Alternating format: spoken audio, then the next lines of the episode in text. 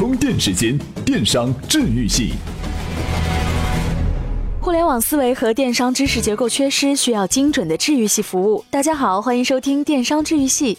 大家的朋友圈里或多或少都有一些做微商的，他们有的各种刷屏招代理，有的因为身在国外做着国际代购的生意。没想到的是，代购这桩生意竟然被京东分走了一杯羹。因为在今年的一月十一号，京东商城与广州易江南贸易有限责任公司正式达成了战略合作，将在广州开启国内第一家跨境保税生鲜自营仓。而京东生鲜也表示，将以这次合作为拐点，加速海外直采，真正实现采全球卖全球。那么，京东跨境保税模式和朋友圈的代购模式有哪些区别呢？京东开拓海外直采直售市场，又为什么会最先选择生鲜市场？跨境生鲜电商模式是否会立刻被复制，并且实现爆炸式的发展？电商领域是否正在酝酿一场新的革命呢？大家好，我是于斌，非常高兴在充电时间分享我的文章和观点。大家可以关注我的公众号“互联网分析师于斌”。现在，智利车厘子、波士顿龙虾、挪威三文鱼等等进口生鲜食品出现在我们的餐桌上，早就不是什么新鲜事儿。但是这个背后却是跨境电商和生鲜电商的激情碰撞。我们先通过一组数据来感受一下。在二零一五年的上半年，中国跨境电商交易规模达到了两万亿元，可见国人旺盛的消费需求。而其中，生鲜电商交易规模就达到了三百二十亿元，预计全年交易规模有望突破五百亿。这种爆炸式的增长速度，远远超过了电商行业的平均增长速度。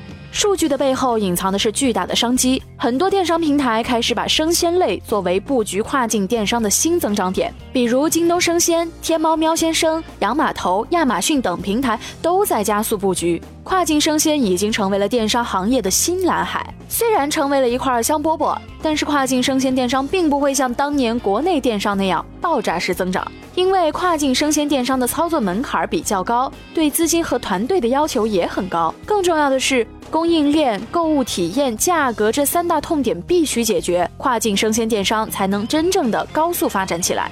生鲜食品从采购、入库到发货，整个环节都必须控制在保鲜期内。它对于物流配送的要求也非常高，既要保持食品的新鲜，又要保证到达的速度。最常用的方式呢，就是冷链物流。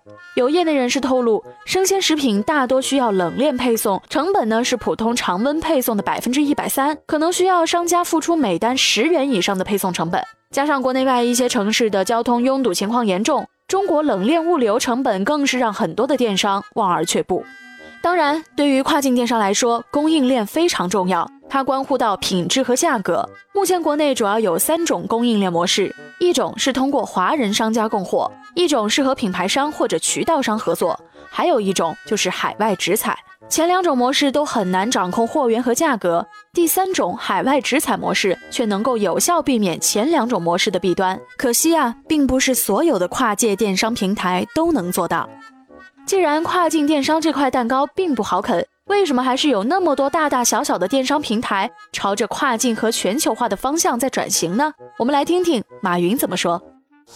充电语录：能够让全球贸易门槛大大降低，把全球市场化、全球化重新定义。让发展中国家受益，让中小企业受益，让消费者受益，这我相信是未来三十年技术革命和传统结合带来巨大的机遇和挑战所在。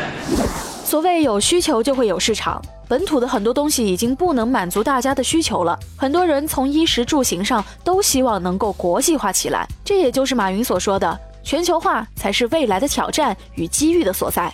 京东的海外直采加自营跨境保税仓储，显然就是全球化经营的重要一步。以前大家都觉得进口东西太贵了，其实都是因为商品是通过跨国代理在国内进行了层层分销之后，才卖给了终端的消费者。中间的渠道越多，商品的价格也就越高。这跟朋友圈每天招代理的微商模式是一致的。这种旧模式导致很多海外价格适中的商品在国内却成了奢侈品。更重要的是，这种模式无法规避假货的问题。而京东海外直采模式就去掉了跨国代理商、大区分销商、城市分销商等各个等级的分销环节，在价格上呢就已经有了很大的优势。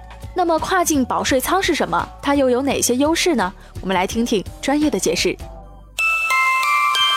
充电贴士：保税仓库是指经海关批准设立的专门存放保税货物及其他未办结海关手续货物的仓库。经过海关批准的境内电商可以从境外采购的商品，在海关的监管下，在指定的场所储存、加工、装配等。保税仓享有免证、免税、保税的政策。并且，由于海关的把控，保税仓的品质能够达到有效保障。海外直采加跨境保税仓的优势大家都知道，但并不是谁都有实力去实行。京东敢玩海外直采，主要是因为它的冷链物流已经非常的成熟。这种模式下的供应链不仅保障了原装正品行货，而且让进口生鲜的价格更加平民化。最终呢，让海外名品真正接地气的走进了中国大众的家庭。京东迈过了跨境生鲜供应链的这道坎儿，消费者自然是高兴。不过，恐怕其他被分走蛋糕的跨境生鲜电商就要着急了。当然，除了跨境生鲜领域，纷纷寻求转型升级的电商都在摸索着自己的出路，因为他们都预感到电商新一轮的洗牌期即将到来。今日关键词。充电时间，今日关键词：电商转型。现在的电商行业有一个明显的行业趋势，遭遇到流量瓶颈，维持高速增长越来越困难了。管理者在疑惑有效的流量到底在哪里，消费者却挑花了眼，觉得每个平台都差不多，没有特别的吸引点。这种状况下，电商纷纷寻求转型，发掘新方向。那么，转型中的电商们突破口到底在哪里？您只要在充电时间的微信公众号里回复“电商转型”四个字，就能收到这篇文章了。本期节目由库里企划编辑，Loud News 老彭监制。今天的节目就是这样，感谢您的收听，我们下期再见。我是老彭，如果下面这段话您已经听过了，就赶紧跳下一期节目吧，因为接下来是一段啊诚恳的广告。算上收藏量，在所有平台加起来，充电时间系列节目已经有二十多万的稳定听众。我们采访过其中许多，问他们为什么会订阅收听充电时间呢？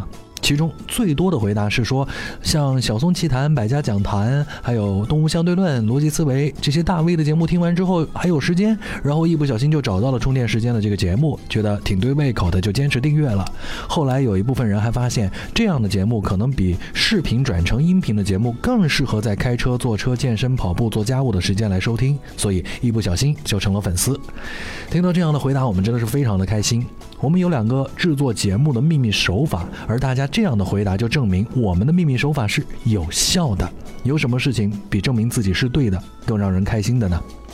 后来我们又问，那么你们为什么会愿意花钱加入我们充电时间的会员社群呢？这个时候的回答就更加丰富了。有人觉得充电时间节目不错，但是这帮家伙没有收益，可能会存在不下去，所以呢想打赏我们。还有人呢，是为了参加充电学院的线上课程，看看老彭到底能提供多少有用的、高效的商科知识；还有人是想认识几个跟自己一样的朋友，找找这个世界里面的同类。同类这个词就引起了我们的兴趣。